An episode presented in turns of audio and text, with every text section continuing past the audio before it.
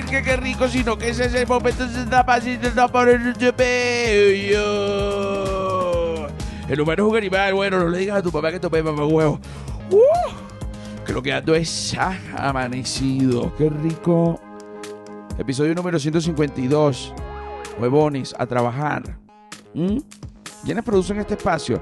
Arroba Flor de Pelo Piso, ¿quién es esa gente? La gente que es aplauso. Arroba La Sordera, ¿quién es esa gente? La gente que es aplauso.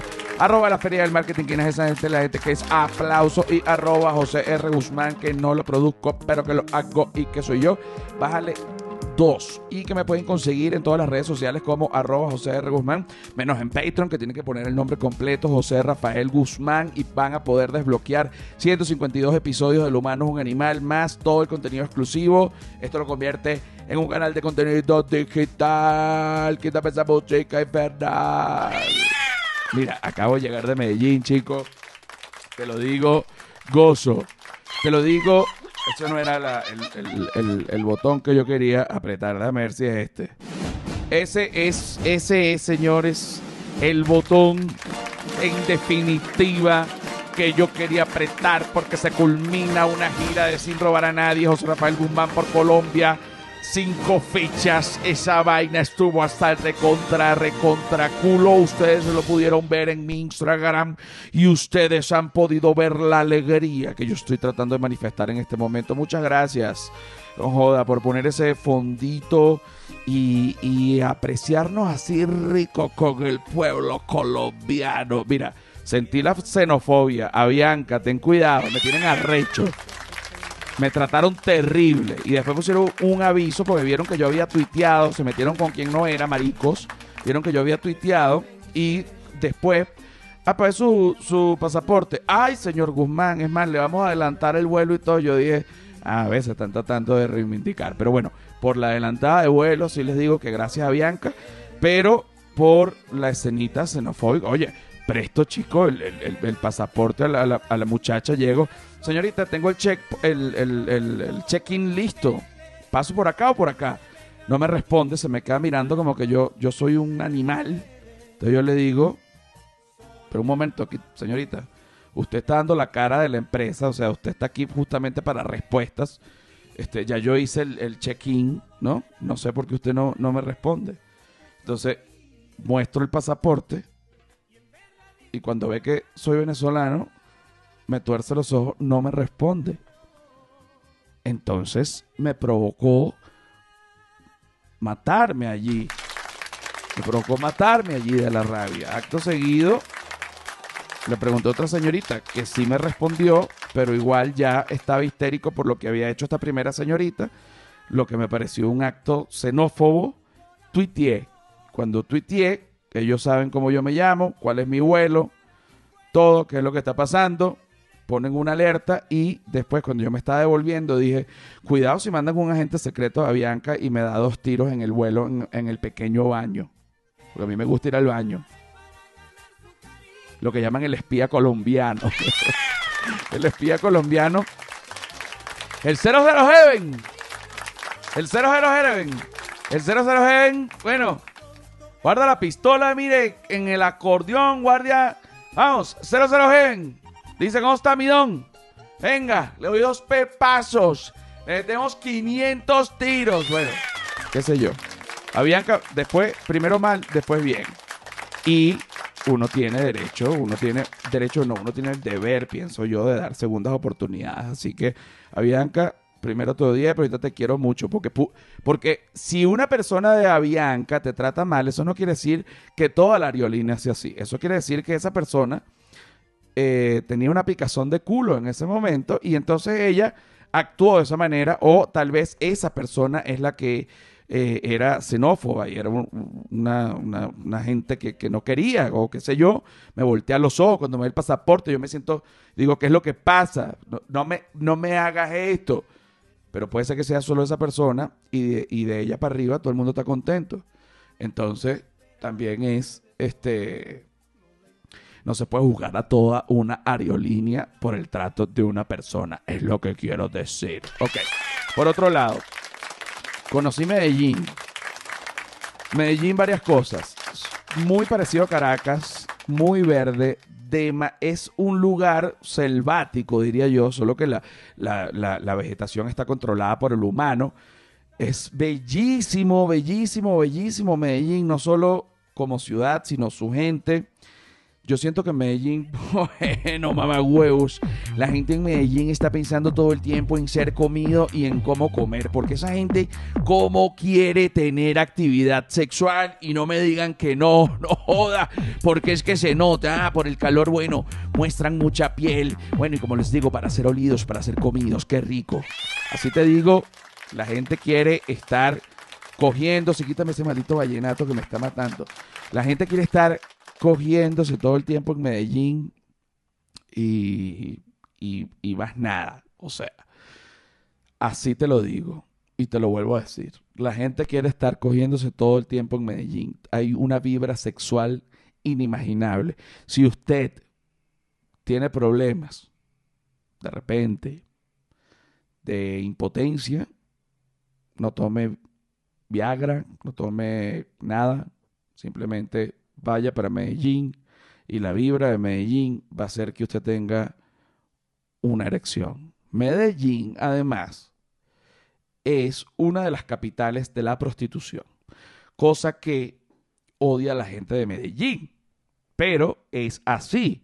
Hay calles y calles y calles y calles y calles de prostitutas en donde los turistas van, escogen, transan con ellas, cuánto te cobro, cuánto aquí, cuánto allá, o sea, es todo un negocio y es todo un ecosistema.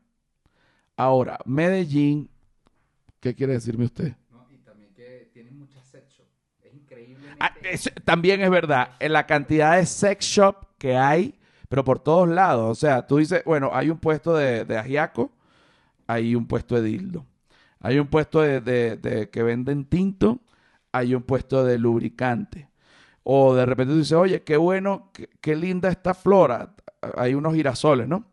Y tú los vas a oler y de repente hueles uno, te huele raro y es un culo pelado que ya tiene un mendigo así para ver si tú también vas y lo coges.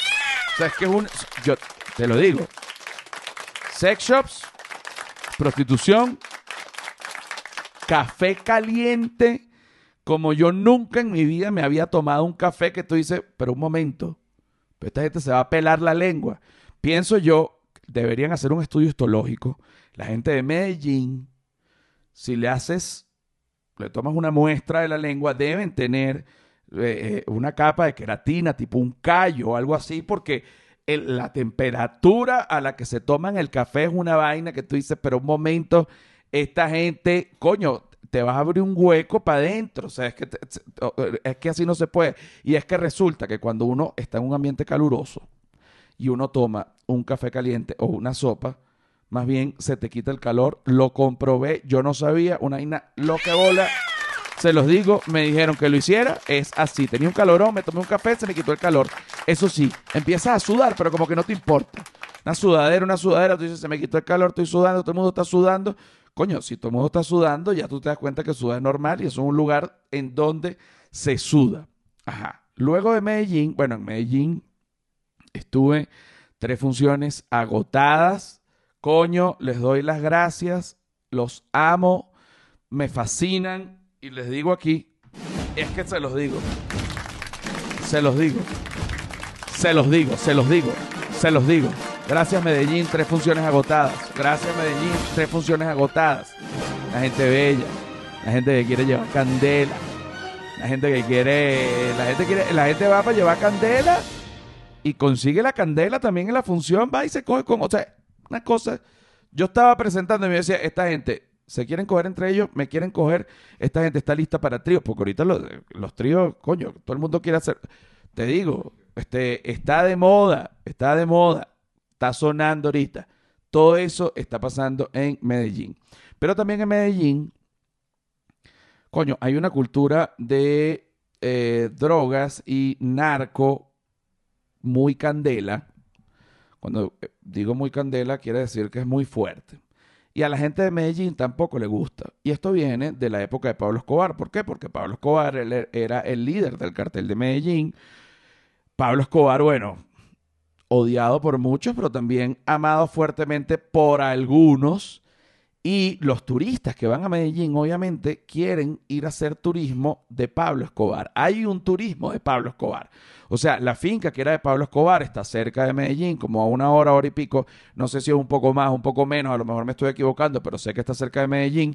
Y en esa finca de Pablo Escobar ahorita es un santuario de animales, pero obviamente la gente va bueno, no solo ver los animales, sino también ver la finca que tenía eh, Pablo Escobar. Pablo Escobar tenía edificios, tenía casas, etc. Eh, aquí estuvo Pablo Escobar, aquí Pablo Escobar hizo este tipo de cosas. Hay franelas que dicen Pablo Escobar y las venden en los semáforos. Pero si tú te pones una franela que dice Pablo Escobar, la gente de Medellín te va a ver muy, muy, muy mal, porque justamente Medellín está tratando de borrar un poco ese tema narcoprostitución que ellos detestan, aunque está muy sembrado, lo vi a nivel social, están, lo, no puedes ponerte una franela del Che, del, de Pablo Escobar, porque, coño, te pueden hasta dar una cachetada. No sé si te la lleguen a dar, pero está mal vista. Y me equivoqué con Che Guevara porque justamente yo cada vez que veo a alguien con una franela del Che Guevara, yo digo, coño, pero si el Che Guevara por un momento ejecutó a una gente, o sea, hizo unas cosas en contra de cualquier ley de cualquier país. Coño, tú no puedes tener una... Pero que el Che Guevara está idealizado, está romantizado por los cubanos y entonces de repente un adolescente se pone una camisa del Che Guevara porque lee como un manifiesto que, hizo el Che Guevara, que además...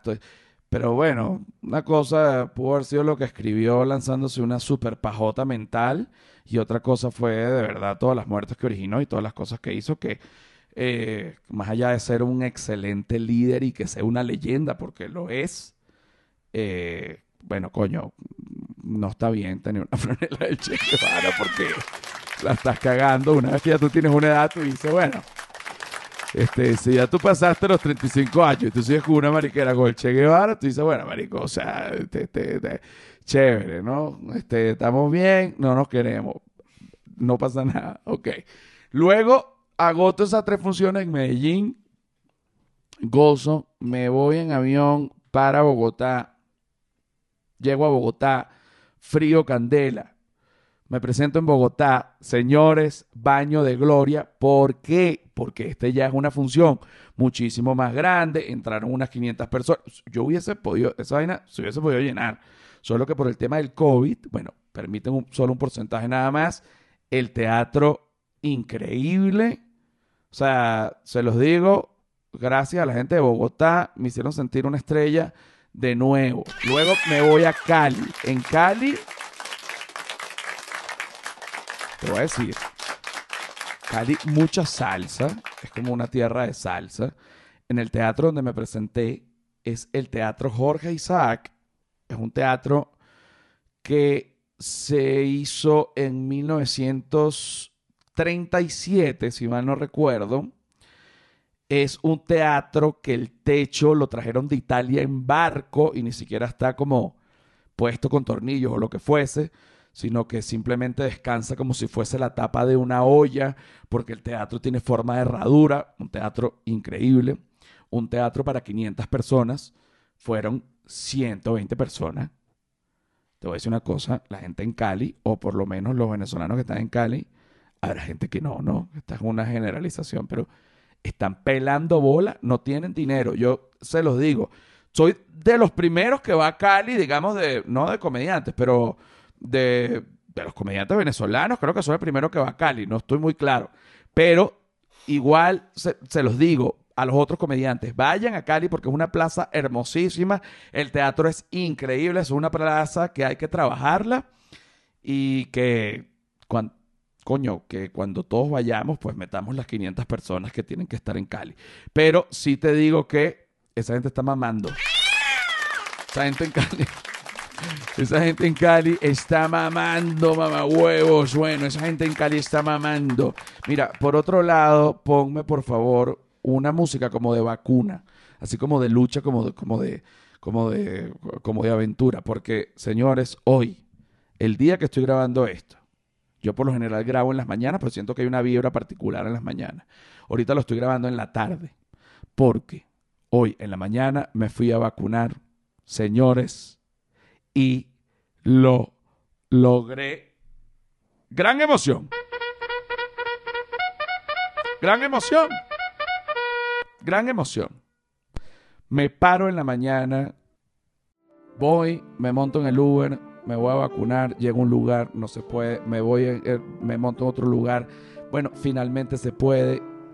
Digo, señor, disculpe, usted tiene la AstraZeneca o la Janssen o la que, que, sea, que no sea ni la China ni la Sputnik.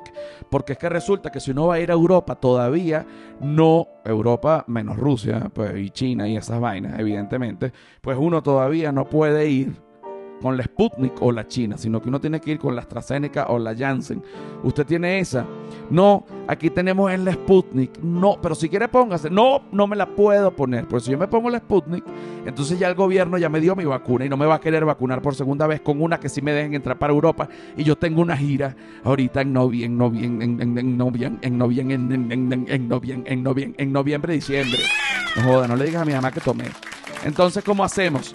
Déjeme preguntar dónde están poniendo la AstraZeneca para que usted vaya. Por favor, pregunte. El hombre se me acerca y me dice, señor, no lo va a creer. Queda un lote de AstraZeneca. ¿Y cómo hago para ponérmela?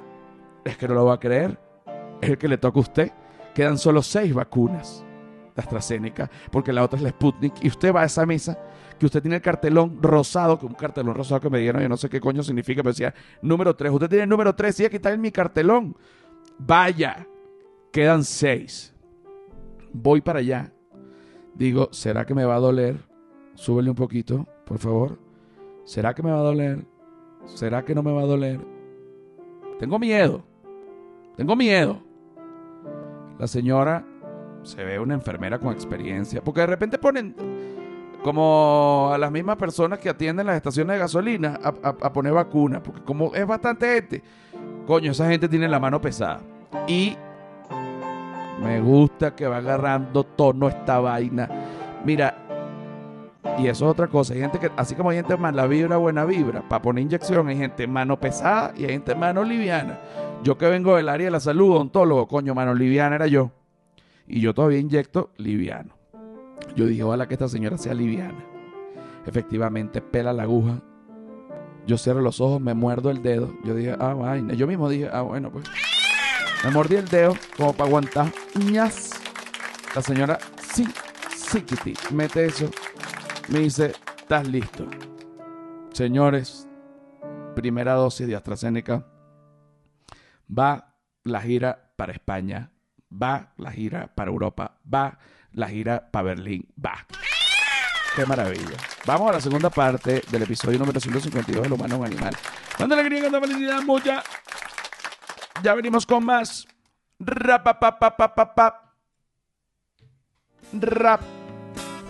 Señores maricos, maricos huevones. Señores maricos, papá, rap, pi, pi, pi, rap, ras, y ras, y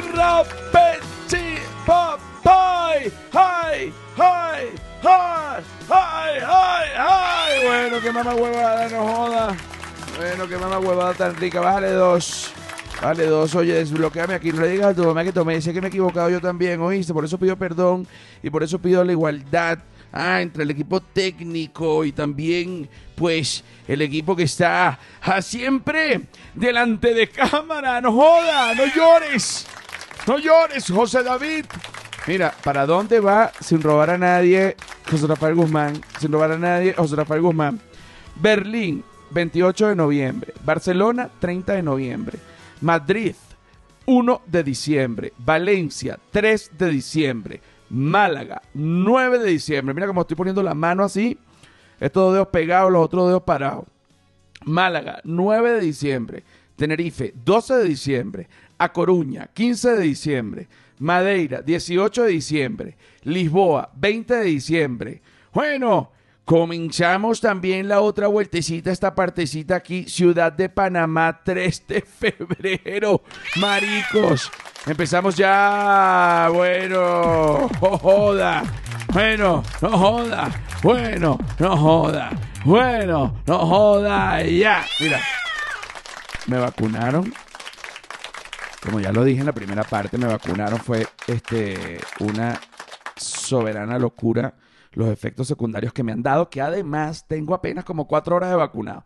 Primero, el brazo se te pone pesado, una realidad. Segundo, el lugar donde, eso sí, la vacuna no me dolió nada, no sentí ni la aguja ni nada. Pero el brazo se te pone pesado y ese brazo tiene dolor muscular, como si ese brazo tuviese síntomas de gripe, pero solo ese brazo. Cuando uno tiene gripe, uno siente dolor muscular, uno siente como una fiebre de repente, uno, bueno, está así como, tú sabes, poco a media máquina y ese brazo está así, tiene dolor muscular, está más caliente que mi otro brazo. Yo creo que este brazo tiene COVID. Tiene el virus, tiene, tiene, no es el virus, virus. Digamos, le meten, imagínate que el COVID es como un señor con una espada, ¿no? Y con la espada se mete en ti y te rompe y te jode y te mata. Pero la vacuna es, agarran el COVID, le quitan la espada y te lo meten sin espada. Entonces tus células glóbulos blancos y tus células de tu respuesta inmune dicen, ¿quién es ese huevón que está allí, que no debería estar aquí? Mírenlo como es, grábenselo, porque seguro van a venir más huevones como ese. Y van y lo matan, se lo comen, lo joden. Pero ya saben cómo sabe, a qué huele, todo. Entonces de repente viene el COVID con espada, otro COVID con espada, ¿no? Pero ya las alertas están Mira, hay fotos de este bicho por todos lados. Este bicho, cuidado, este bicho viene a joder. Y cuando llega con la espada, coño, dicen, llegó el carajo con la espada. Bueno, no joda, ataquémoslo, no lo demos, no joda como si fuera un huevo. Bueno, vamos, señores, sáquenlo de la discoteca, que es lo que pasa ya. Entonces, vienen los glóbulos blancos a atacar este, que sí tiene espada. Y aunque tiene espada y es muy arrecho, coño, lo madrugaron. Puede matar uno, dos, tres. Puede matar 500. Pero es que la respuesta inmune, estamos hablando millones. Lo matan. Se acabó. Se jodió. Tenga espada. No tenga espada. Te jodimos, COVID. ¿eh? Te jodimos rapidito. Te jodimos más rápido de lo que la humanidad jodió a la viruela. Eso es un dato importante, porque la viruela mató a un gentío y fue una vaina horrible. En cambio, el COVID, ¡ay! No, el COVID fue una papayita. Te lo digo así, murió una gente, pero papayita. No, la peste bubónica. Pero imagínate, la gente que la peste bubónica la transmiten las ratas. No, señor. La peste bubónica no la transmiten las ratas. La peste bubónica la transmiten las pulgas que pican a la rata y que después pican al humano y de esa manera se transmite la peste bubónica. Mira, por otro lado, si te digo, me siento media máquina, estoy, eh, sí tengo un, un, poquito como de fiebre, como de quebranto, este, no me siento tan bien, pero tampoco me siento tan mal como que, ay, que me voy a acostar, que dame un tequila. No, no, no, una cosita que te da y una cosita que así como te da, se va. Ok, ahora por otro lado, tú me puedes buscar el tweet que yo hice sobre mi perra. Todos aquí sabemos, o por lo menos los que escuchan el podcast, hay gente que no sabe ni dónde está parada realmente. Dice, pero tú tienes un podcast. Tú dices, pero tú me estás jodiendo. O sea, pero tú, pero tú me sigues en Instagram, sí. Y tú no, pero, ¿qué pasa? ¿Qué pasa? Es el algoritmo. ¿Qué pasa? Es una brujería. Yo he estado a punto ya de, consultar el Instagram con un babalao. Oye, será una brujería. Fíjate, lo voy a leer, yo lo tuiteé en el momento y lo voy a leer directo para que no se me escape ningún detalle por si se me olvidó ahorita algo, ¿no?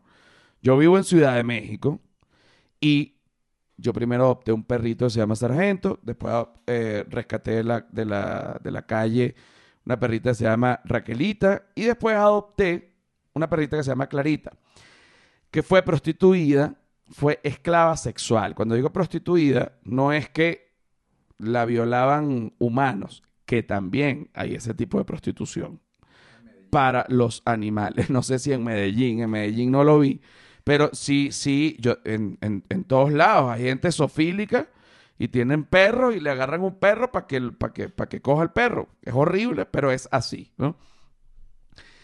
Viene eh, la persona a la que le adopté al sargento me dice, mira, tengo esta Staffy. Staffy es como una mezcla entre Pitbull y, y Bulldog. Y bueno, se ha ido estandarizando la raza desde hace ya por lo menos 100 años. Son perros que los fueron usados como perros de pelea, pero es un perro que en realidad su naturaleza, aunque es tosco, es un perro que si lo haces arrechar, te va a morder y se va a prender un super peo. Pero es un perro que es protector de los niños. O sea, es un perro que le gusta mucho a los niños y que es un perro, tiene mucho ímpetu, pero es un perro, un perro buena vibra, ¿no? Yo rescato a Clarita porque Clarita fue prostituida con otros perros. Se la tenía en una jaula, no tenía ni siquiera contacto con otros perros, más que la cogieran. Y esto, horrible. La perra llegó con la barriga abierta, perdió el útero. La totona o vulva gigante. Bueno, el veterinario, operación está. Ya Clarito está muy bien. Voy a leer el tweet que hice esta mañana. Me acaba de pasar algo bien bizarro. Estoy paseando a mis perros. Tú puedes poner una música reflexiva. Porque esto, yo digo, hay gente que es tan buena en la vida, pero coño, hay gente que es tan mala, tan cretina y tan degenerada que tú dices, pero ojo, no, no, no necesariamente la gente mala es cretina. Porque hay gente cretina que es huevona también. O sea, no, no, por favor no caigamos en esa profundidad. Y cuando digo esto me refiero a mí mismo, me lo digo a mí mismo para no desviarme del tema. Me acaba de pasar algo bien bizarro. Estoy paseando a mis perros y se para un señor en un Mercedes-Benz cerca de mí. El señor me dice, el señor me dice, esta computadora me tiene harto. El señor me dice, ¿en cuánto me vendes la perra blanca, que es esta estafa que yo tengo? Yo le digo, no señor, es que yo no la vendo. Y entonces me dice, te doy 500 mil pesos mexicanos ya, que son, en ese momento no sabía cuánto era 500 mil pesos, pero dije, coño, es una buena plata. Son 24 mil 783 dólares, ¿no? Yo le digo, no, señor, muy amable, pero no vendo a la perra, ¿no? Yo me río, le digo, una buena plata, pero la verdad es que no la vendo, la, quiero mucho. Y entonces el señor me responde, se, le cambia la cara, me responde molesto no, un señor obviamente mexicano me dice, más vale 500 mil pesos en manos que perro cagando. No, a huevo no dijo. Pero está, hubiese podido decir, más vale 500 mil pesos en manos que perro cagando a huevo. Pero creo que a huevo no iría ahí, es raro, ¿eh? Sí, está bien. El señor agarra, mira hacia enfrente y arranca picando caucho. una historia que yo digo que vaina más loca. Como una persona me va a ofrecer 24.700 dólares por una perra ahí. Y yo digo, pero ¿será que este señor, mira yo, mira yo, qué bueno soy? Dije, ¿será que este señor tiene una hija? Me hice esta novela. Y la hija tenía una perra como esta y murió. Y el señor quiere darle una perra a su hija, parecida. Y por eso está ofreciendo esa cantidad de dinero. Un señor que puede pagarlo y pues, sencillamente lo ofrece. Publico este tweet y la gente me empieza a contestar que ese tipo de gente lo quiere para pelea, ese tipo de gente lo quiere para, para, prostituirse, ese tipo de gente lo quiere para sacarle cría indiscriminadamente, de donde Clarita ya venía. Pero lo que más me impresiona, puedo volver a poner la música reflexiva, un momento que vuelvo a comenzar porque esto es lo que más me impresiona. Y cuando digo que lo que más me impresiona es lo que más me impresiona, es porque lo que más me impresiona es lo que más me impresiona, huevón. ¿Te parece? Muchas gracias. Lo que más me impresiona es que hay mucha gente que dice en serio, porque hay otros que lo dicen en tono humor, pero hay mucha gente que dice en serio, yo hubiese vendido la perra. Con respecto a eso, tengo un cuento también reflexivo. Sylvester Stallone, que Sylvester Stallone se llama Sylvester y no Silvestre. Sí, señor, no es Silvestre Stallone. No, Silvestre no, pues Silvestre es el gato que quería comer esa piolín. Sylvester Stallone, cuando estaba pelando bola mamando, tuvo que vender a su perro. Se llamaba Bructus. No recuerdo los detalles del incidente, pero lo vendió. Y luego de que pegó Rocky 1, se volvió famoso, ganó muchísimo dinero, fue y compró a su perro Bructus como por 13 mil dólares. Lo recuperó. Yo, gracias a Dios, este, por ahí dicen que todo el mundo tiene su precio. Y eso es verdad. Pero bueno, 24.700 dólares realmente no es mi precio. Es que para mí los perros no tienen precio. Es que es algo absurdo. Es como vender un hijo, es como vender un familiar. O sea, es que no puedo venderlo porque la culpa sería más grande que el dinero. Y seguro con ese dinero lo que haría es volverme loco, quemarlo, eh, con un sentimiento de culpa y justamente eh, un, un auto flagelo maldito para no disfrutar ni aprovechar ese dinero, porque entonces estaría pensando, ¿dónde estará mi perro ahorita? Está, está sufriendo porque hice eso, soy una mala persona. Y efectivamente, alguien que vende un perro por dinero, que ya lo quiere, sabiendo que lo van a maltratar, es una mala persona, te lo digo. Búscame ahí lo del Silvestre Stallone. No lo habías buscado. Así lo habías buscado. No, porque te vi activo y yo dije, oye, ¿estás activo? por el perro. 35 mil dólares por el perro pagó primero. Tardó tres días en localizar. Una vez, pero ¿por cuánto lo vendió? Fue, 40 mil y para recuperarlo 35 mil. Ok, pero ¿por cuánto lo vendió? Por 40. Ok. No, pero ¿qué es eso? Eso no puede ser. O sea, y que yo te vendo no, según esta info, y que le, compraron el perro en 40 mil y él fue y se lo compró al tipo en 35 mil. Coño, busca, eh, busca otra, otro link.